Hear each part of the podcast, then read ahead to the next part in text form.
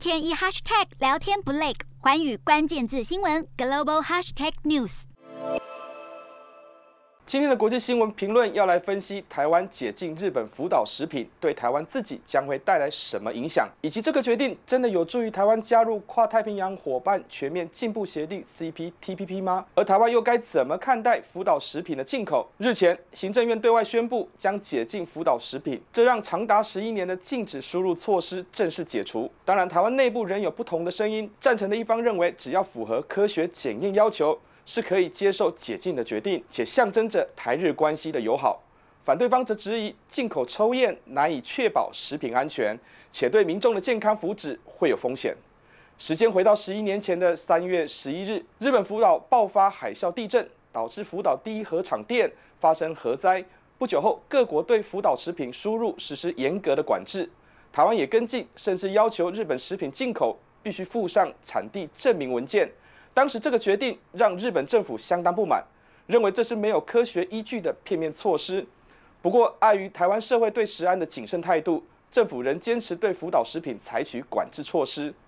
随着时间的推移，许多国家陆续解除禁令。截至今年二月，全球仅剩下台湾、南韩及中国仍采取严格的管制措施。台湾在二零一八年曾针对开放与否进行公投，结果显示，多数民众支持管制禁令。对开放福岛食品仍有所疑虑，这样的社会氛围一直到去年底才有改变的迹象。去年底，国内进行四项公民投票，其中反美猪公投结果失败，被外界解读台湾社会期待国际空间的扩展，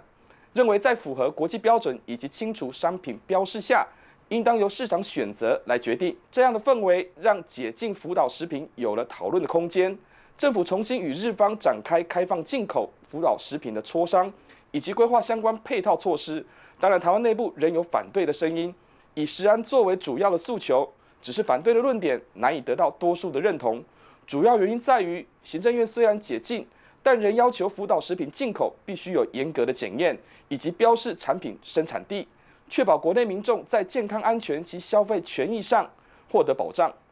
显然，台湾社会对于开放进口的态度已不再受制于以偏概全的意识形态，而是讲究客观的科学检验程序。值得留意的是，福岛食品解禁的另一个观察重点是台湾能否顺利加入 CPTPP。由于日本也是 CPTPP 的主要成员，再加上中国与南韩也先后表示加入的意愿，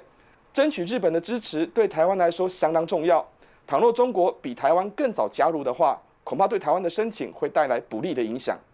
可以理解，为了能加快加入的速度，那么松绑福岛食品的输入管制具有一定程度的国际政经意义。只是政府解禁的决定仍需要有充分的社会沟通，尤其是所采取的配套措施，应当让所有的规划更透明，促使民众能更了解政府的因应做法。